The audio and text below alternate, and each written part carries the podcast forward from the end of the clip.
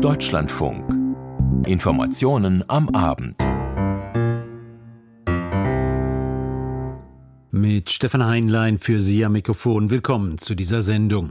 Zwei Striche für Olaf Scholz. Der Kanzler hat Corona. Kurz vor den Feiertagen hat es den Regierungschef noch einmal erwischt und auch seine Koalition schwächelt.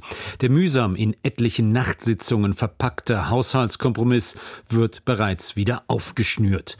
Kein weihnachtlicher Frieden für die Ampel. Wir berichten gleich aus Berlin. Außerdem aus Rom, genauer gesagt aus dem Vatikan, kam heute am Nachmittag die Nachricht, der Papst erlaubt die Segnung homosexueller Paare. Möglicherweise durchaus ein Quantensprung, nicht nur für den Klerus. Auch dazu gleich mehr Informationen. Beginnen wollen wir jedoch in Brüssel. Dort verhandeln seit dem Nachmittag Unterhändler von Europaparlament und EU-Staaten nach jahrelangem Streit erneut über eine Reform des gemeinsamen europäischen Asylsystems. Noch allerdings liegen die Vorstellungen weit auseinander. Aus Brüssel Matthias Reiche. Am Nachmittag haben die Verhandlungen begonnen und werden sich sehr wahrscheinlich bis in den Morgen ziehen. Dienstagvormittag könnte dann weiter verhandelt werden und dann sollte eine Einigung stehen, hofft der spanische Innenminister Fernando Grande Malasca, der die Gespräche für die 27 Mitgliedsländer führt. Ich denke, wir können einigermaßen optimistisch sein. Es wird nun im sogenannten Jumbo-Trilog versucht, mit dem Parlament über alle noch offenen Fragen des Migrationsabkommens eine politische Einigung zu erzielen. Bisher hat sich das Parlament bei den Verhandlungen flexibel und kompromissbereit gezeigt, genauso wie der Rat der 27 Mitgliedstaaten. Und es sind jetzt nur noch sehr wenige Punkte, über die noch kein Einvernehmen erzielt wurde. Vom Jumbo-Trilog wird gesprochen, weil fünf Gesetzestexte zugleich verhandelt und beschlossen werden sollen. Spanien hat noch bis Ende des Monats die Ratspräsidentschaft inne und will in dieser Zeit das Abkommen unbedingt unter Dach und Fach bekommen. Dann könnten im ersten Quartal die technischen Details geklärt werden und bis April das gemeinsame europäische Asylsystem von den EU-Institutionen in aller Form verabschiedet werden. Dass dies absolute Priorität habe, bekräftigten die EU-Staats- und Regierungschefs noch einmal bei ihrem Gipfel vergangene Woche, wie Bundeskanzler Olaf Scholz im Anschluss berichtete. Wir sind uns einig, dass die Zahl der irregulären Migranten, die nach Europa streben, zu hoch ist. Und deshalb war die Einigung der Innenminister und Innenminister auf eine solidarische Reform des europäischen Asylsystems ein großer Erfolg. Jetzt fehlt nur noch die rasche Verständigung mit dem Europäischen Parlament. Wenn alle Seiten noch ein wenig Kompromissbereitschaft zeigen, wird das möglich sein. Allerdings noch gibt es offene Fragen, beispielsweise ob auch Familien mit Kindern in die neuen Verfahren müssen und wenn ja, welche Altersgrenzen dann gelten. Außerdem gibt es unterschiedliche Meinungen, wie lange in einem Krisenfall bei einem besonders starken Anstieg der Ankunftszahlen Migranten unter haftähnlichen Bedingungen festgehalten werden können. Das Parlament würde besonders harte Positionen des Rates gern abschwächen. Im Vordergrund aber steht auch für die Parlamentarier offensichtlich die Einigung Roberta Metzola ist die Präsidentin des EU-Parlaments. Wir können nicht in die Europawahlen im Juni gehen, ohne ein Migrationsabkommen zu haben. Und ich bin vorsichtig optimistisch, dass wir das hinbekommen bis zum Ende der spanischen Ratspräsidentschaft. Wir haben da jetzt noch fünf offene Rechtsakte, die alle voneinander abhängen. Am Ende brauchen wir ein Gleichgewicht, dass alle Schutzbedürftigen auch Schutz bekommen und wir für alle anderen eine effektivere Rückführungsstrategie haben. Dafür soll die Zusammenarbeit mit Drittstaaten deutlich ausgebaut werden. Außerdem sollen alle Migranten mit geringen Aussichten auf eine Anerkennung künftig direkt an den EU-Außengrenzen ein beschleunigtes Asylverfahren durchlaufen. Matthias Reiche. Der virusgeplagte Kanzler, also derzeit, wie eingangs erwähnt, im Homeoffice. Von dort muss er beobachten, wie der mühsam errungene Ampel-Haushaltskompromiss noch vor den Feiertagen von den Koalitionären zerpflückt wird. Auch der Vizekanzler mahnt, den weihnachtlichen Frieden nicht zu gefährden.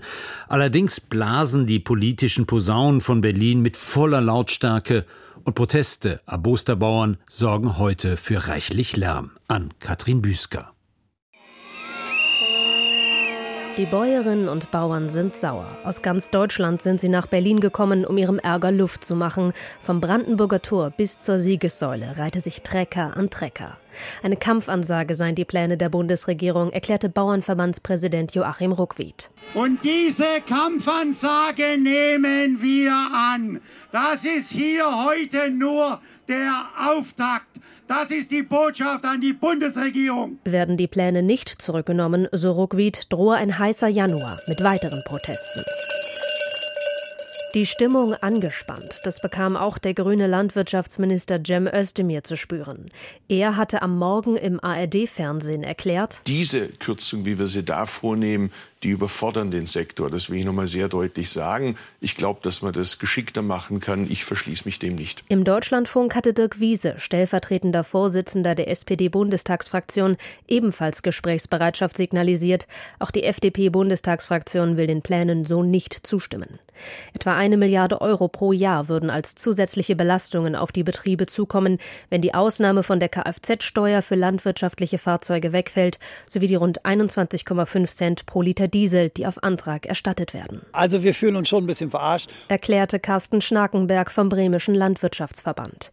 Er befürchtet konkrete Wettbewerbsnachteile für die deutschen Bauern. Erstmal wird das auf den Verbraucher nicht durchschlagen, weil der Handel kauft da, wo es am billigsten ist. Und unsere europäischen Kollegen fahren teilweise mit Heizöl und äh, da können wir im europäischen Wettbewerb einfach nicht mit klarkommen. Vieles kommt für die Landwirte zusammen. Einsparungen bei der Gemeinschaftsaufgabe Agrarstruktur und Küstenschutz, eine strengere Düngeverordnung, die Anforderung ökologischer zu wirtschaften, beispielsweise durch weniger Pestizide, was teils mehr Bodenbearbeitung erfordert, also mehr Treckerfahrten.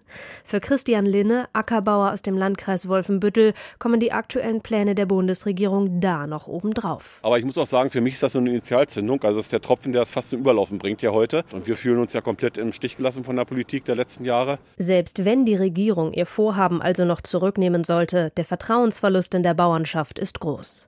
Vertrauensverlust ist auch ein Stichwort mit Blick auf andere Sparvorhaben der Ampelkoalition. Kurzfristig hatte das Wirtschaftsministerium am Wochenende die Kaufprämie für Elektroautos auslaufen lassen. Da die Prämie erst bei Zulassung ausgezahlt wird, könnten Käuferinnen und Käufer nun leer ausgehen.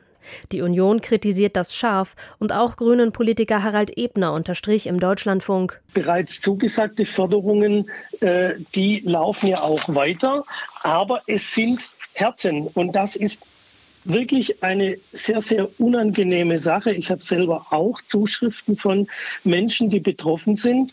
Und ich kann das sehr, sehr gut verstehen. Die Regierung sei in Haushaltsfragen aber gerade in einer Ausnahmelage. An Katrin Büsker. Eine nachhaltige Feuerpause, ein Ende der schweren Luftangriffe mit vielen unschuldigen zivilen Opfern, so die weltweit immer lauter werdenden Forderungen an Israel. Doch Premier Netanyahu scheint fest entschlossen, dem internationalen Druck zu trotzen. Die Bilder eines weiteren zerstörten Krankenhauses in Gaza dürften den jüdischen Staat jedoch noch weiter isolieren. Inzwischen ist der US-amerikanische Verteidigungsminister in Israel gelandet, während die Hilfslieferungen weiter nur schwer die notleidenden Menschen erreichen. Aus Tel Aviv Nadja Armbrost. In langen Schlangen warten sie, voll beladen. LKW mit Hilfslieferungen am Grenzübergang Kerem Shalom. Israel hatte zugestimmt, dass der israelische Grenzübergang in den Gazastreifen geöffnet wird. Seit gestern rollen zum ersten Mal seit Beginn des Krieges Lkw von israelischem Boden direkt in den Gazastreifen. Gestern sollen es 79 Trucks gewesen sein. Bis dahin wurden seit Kriegsbeginn alle Hilfslieferungen von Ägypten aus über den Grenzübergang Rafah in den Gazastreifen transportiert. Dieser Grenzübergang hat allerdings deutlich weniger Kapazitäten als der israelische Grenzübergang Kerem Shalom. Der Druck auf die israelische Regierung, ihn wieder zu öffnen, war zuletzt massiv gestiegen. Die Menschenrechtsorganisation Human Rights Watch hatte der israelischen Regierung vorgeworfen, sie setze das Aushungern von Zivilisten als Methode der Kriegsführung ein.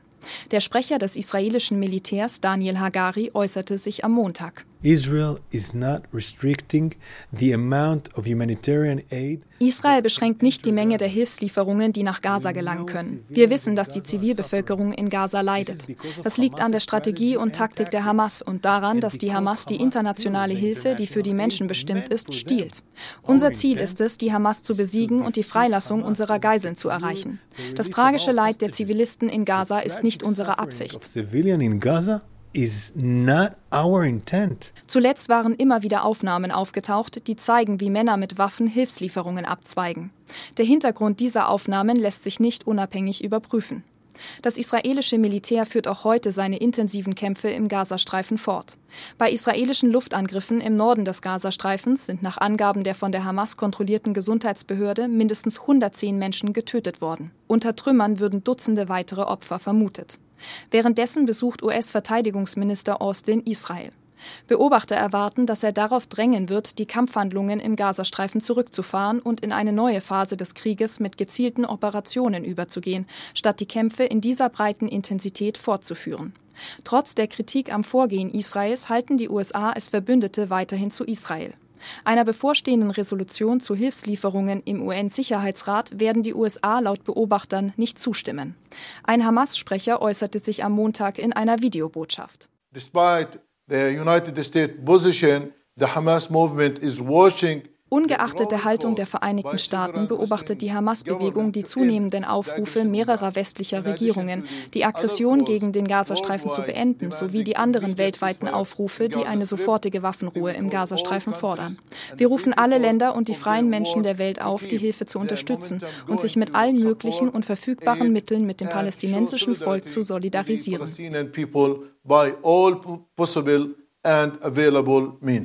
Trotz Medienberichten über Treffen zwischen dem Chef des israelischen Auslandsgeheimdienstes Mossad und katarischen Vermittlern ist ein Ende der Kämpfe bisher nicht in Sicht. Premierminister Netanyahu hatte wiederholt angekündigt, die Bodenoffensive fortzuführen, bis die Hamas militärisch zerstört werde und alle Geiseln befreit seien. Noch immer befinden sich mehr als 100 Geiseln im Gazastreifen. Der Krieg um Gaza wird nicht nur am Boden und in der Luft geführt, längst gehört der Krieg im Netz, der Cyberkrieg zum militärischen Arsenal moderner Armeen. Im Iran sorgen heute Softwareprobleme für Probleme an fast allen Tankstellen des Landes. Vermutet wird ein Hackerangriff einer pro-israelischen Gruppe. Karin Sens. Seit heute Morgen lässt sich an vielen Tankstellen im Iran nicht mehr mit Karte bezahlen. Bargeldzahlung ist im Land allerdings unüblich. Die Leute sollten gar nicht erst versuchen zu tanken, schreiben regimenahe Medien. Manche Tankstellen sind ganz geschlossen und werden von der Polizei bewacht. Die iranische Nachrichtenagentur Tasnim dementierte Gerüchte, dass Benzin und Diesel knapp seien oder man die Preise anheben wolle. Es handle sich um rein technische Probleme. Experten seien dabei, Tankstellen auf Offline-Betrieb umzustellen. Man hoffe, die Probleme im Laufe des Tages beheben zu können, heißt es weiter. Unterdessen berichten mehrere Medien über einen israelischen Hackerangriff als mögliche Ursache. Eine Gruppe namens Predatory Sparrow habe sich dazu bekannt. Sie habe vor ihrem Angriff gewarnt und absichtlich nicht das ganze Tankstellennetz lahmgelegt, sodass man bei Notfällen weiter mobil sei. In einer Stellungnahme des iranischen Ölministeriums war nur die Rede von einer Verschwörung durch Irans Feinde, ohne Israel direkt zu nennen. Schon vor zwei Jahren hatten Hacker Tankstellen im Iran im großen Stil lahmgelegt. Immer wieder gibt es Cyberangriffe auf Infrastruktur, hinter denen Teheran den Erzfeind Israel vermutet.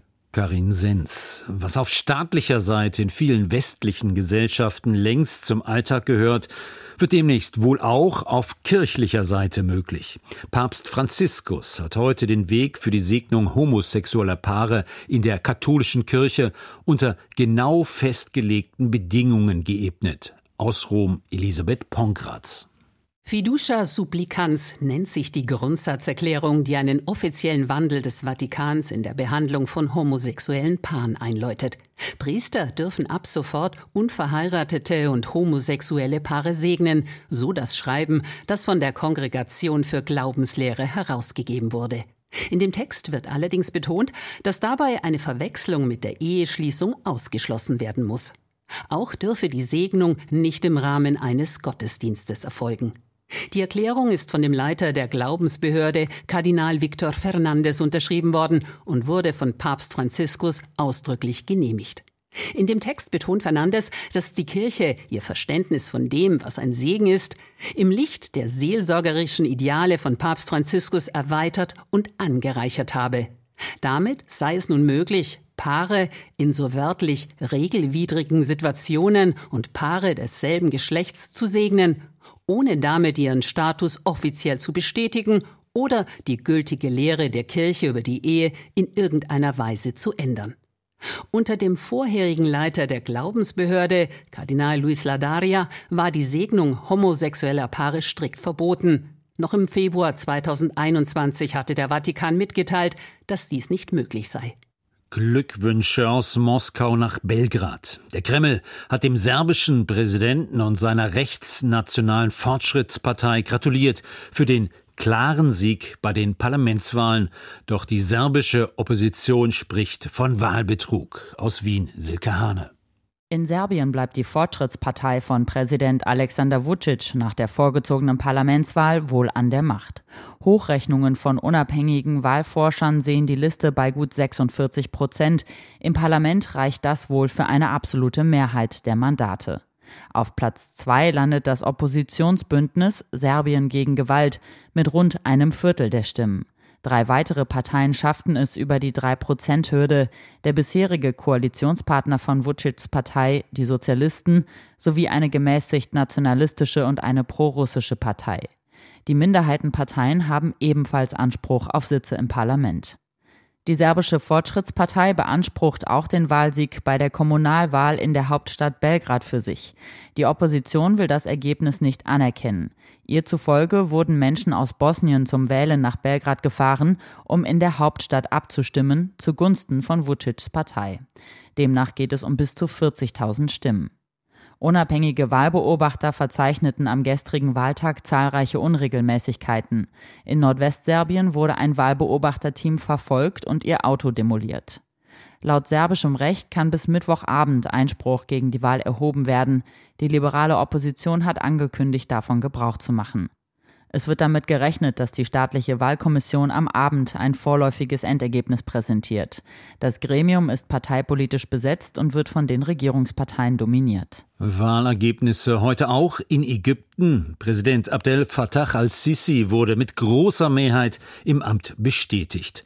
Nach westlichem Demokratieverständnis allerdings war die Wahl weder frei noch fair. Aus Kairo Anna Osius.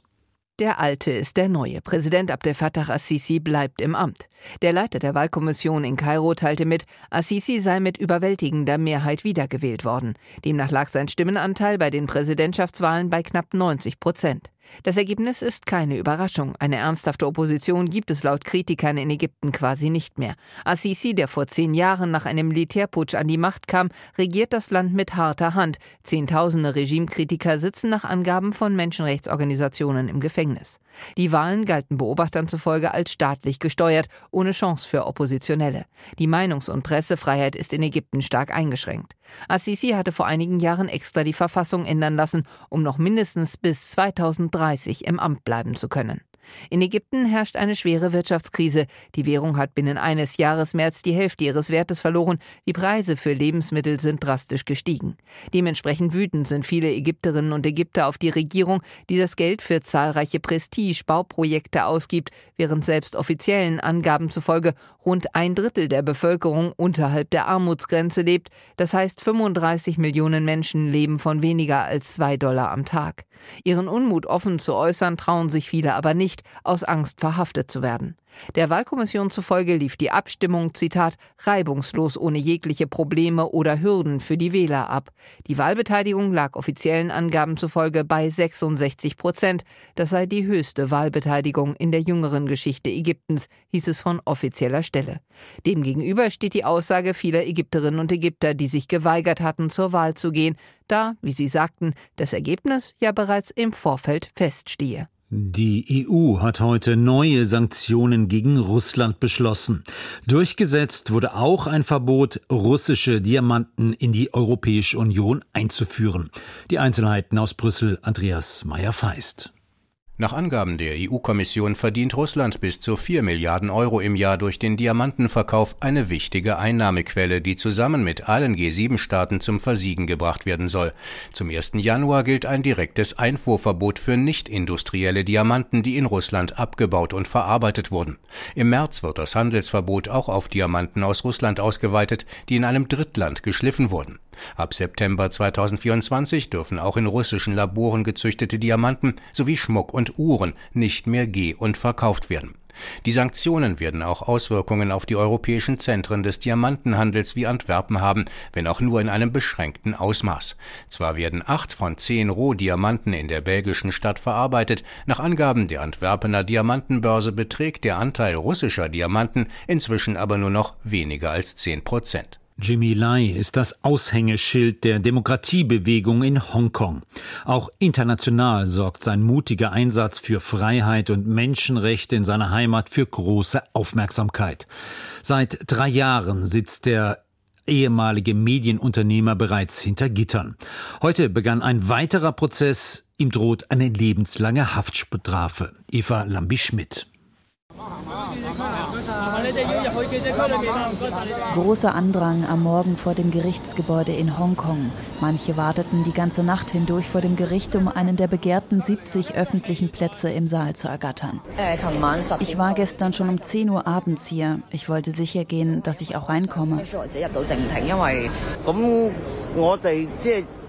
Wir sind Leute, die für Demokratie einstehen. Ich möchte definitiv Jimmy Lai unterstützen. Er hat die Freiheit der Hongkonger verteidigt, die Freiheit, nach der wir uns sehnen. Natürlich unterstütze ich ihn. I hope eventually uh, Mr. Jimmy Lai will feel this ich hoffe, dass Jimmy Lai unsere Solidarität spüren wird. Ich mache mir keine Sorgen um ihn. Stattdessen würde ich sagen, dass er und alle von uns, ob es Hongkonger sind oder andere Leute, die auf der Seite von Demokratie und Freiheit stehen und an sie glauben, dass das eine Art des kollektiven Leidens ist. Believing in uh, democracy, in uh, freedom, I, I suppose this is kind of a collective suffering. Der Prozess in der chinesischen Sonderverwaltungsregion Hongkong findet unter hohen Sicherheitsvorkehrungen statt. Etwa 2000 Polizisten sind Berichten zufolge im Einsatz. Der Angeklagte Jimmy Lai winkte, als er das Gericht betrat. Er sah deutlich dünner aus als beim letzten Urteilsspruch vor einem Jahr. Der 76-Jährige sitzt bereits seit drei Jahren im Gefängnis und muss damit rechnen, den Rest seines Lebens dort zu verbringen. Der Gründer der inzwischen eingestellten prodemokratischen Zeitung Apple Daily wurde in der Vergangenheit bereits zu mehreren Haftstrafen verurteilt. Nun wird ihm unter anderem eine Verschwörung mit Kräften im Ausland vorgeworfen, ein Vorwurf unter dem sogenannten Nationalen Sicherheitsgesetz. Dieses hat die Pekinger Zentralregierung im Jahr 2020 in Hongkong eingeführt. Das Gesetz kann de facto alles kriminalisieren, was sich gegen die chinesische Staats- und Parteiführung richtet. 285 Menschen wurden seitdem in der ehemaligen britischen Kolonie Hongkong unter diesem Gesetz festgenommen. Die ehemalige prodemokratische Abgeordnete Emily Lau hofft auf einen fairen Prozess. Es ist sehr traurig, dass Jimmy und andere, darunter auch Mitglieder meiner Partei, seit vielen, vielen Monaten und Jahren eingesperrt sind. Ich denke, dass Menschen, die auf ein Gerichtsverfahren warten, in den meisten Fällen gegen Kaution freigelassen werden sollten. Ich hoffe, dass Jimmy und andere eine faire, offene und gerechte Anhörung bekommen werden. Doch viele Beobachter im Ausland bezweifeln, dass Jimmy Lai einen fairen Prozess bekommt und sprechen von einem Schauprozess. Der britische Außenminister David Cameron hat gestern die umgehende Freilassung von Jimmy Lai gefordert. Die politisch motivierte Strafverfolgung des 76-Jährigen, der auch einen britischen Pass hat, müsse umgehend eingestellt werden. Die Menschenrechtsorganisation Human Rights Watch bezeichnet das Verfahren gegen Jimmy Lai als Rachefeldzug gegen einen führenden Vertreter von Demokratie und Medienfreiheit. Als Hongkong im Jahr 1997 von Großbritannien an die Volksrepublik übergeben wurde, hat die Kommunistische Partei den Hongkongerinnen und Hongkongern weitgehende Autonomierechte versprochen. Dieses Versprechen wurde nicht eingehalten. Stattdessen hat die kommunistische Zentralregierung ihren Einfluss in Hongkong stark ausgebaut. Keine Zeitenwende, sondern politischer Stillstand in Chile.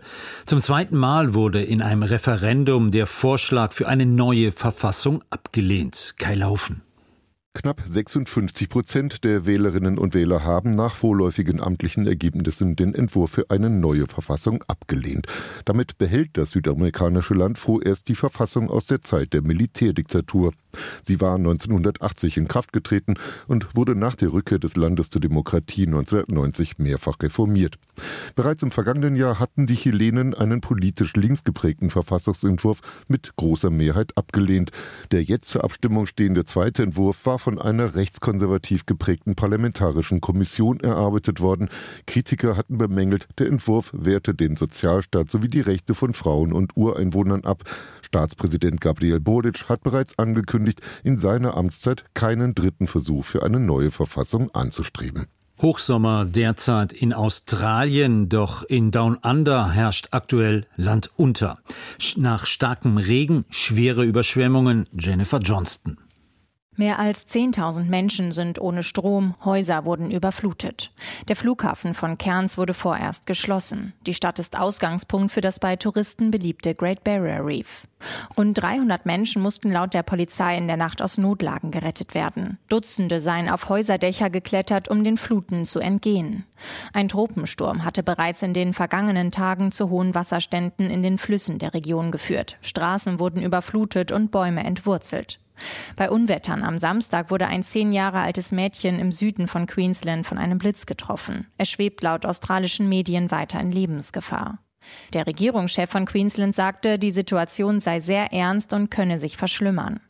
In Cairns habe der Regen zwar nachgelassen, aber für andere Regionen rund um Port Douglas wird weiter starker Niederschlag vorhergesagt. Schwere Überschwemmungen in Australien, Jennifer Johnston. Und zum Schluss dieser Sendung nach Pirna, einer Kreisstadt mit rund 40.000 Einwohnern im Landkreis Sächsische Schweiz Osterzgebirge. Dort wurde am Wochenende ein neuer Oberbürgermeister gewählt und das Ergebnis aus der Provinz sorgt bundesweit für einige Aufregung. Zum ersten Mal besetzt künftig ein Kandidat der vom Verfassungsschutz als gesichert rechtsextremistisch eingestuften AfD den Chefposten in einem Rathaus. Zu den Reaktionen Volker Findhammer. Wenn man sich das vorläufige Endergebnis der Stichwahl anschaut, dann kann man nicht von einem überragenden Erfolg für die AfD in Pirna sprechen. 31.600 Wahlberechtigte gibt es in der Stadt am Oberlauf der Elbe. Davon gingen gestern knapp über 17.000 zur Wahl, also etwas mehr als die Hälfte. Von den knapp 17.000 gültigen Stimmen haben 6.541 den AfD-Kandidaten Lochner gewählt. Die beiden anderen Kandidaten von der CDU und den Freien Wählern haben zusammen knapp über 10.500 Stimmen erzielt. Insofern zeigt das Ergebnis zwei Dinge. Die politische Zersplitterung hilft der AfD, die für sich genommen gut mobilisieren kann. Obwohl der CDU-Kandidat am Ende sowohl von der SPD, den Grünen als auch der Linken unterstützt wurde, während der Kandidat der Freien Wähler erneut antrat und auf dem letzten Platz landete. Die Freien Wähler werfen heute der CDU vor, dass deren Machterhaltungstrieb wohl zu groß gewesen sei, um zugunsten des Kandidaten der Freien Wähler nicht mehr anzutreten.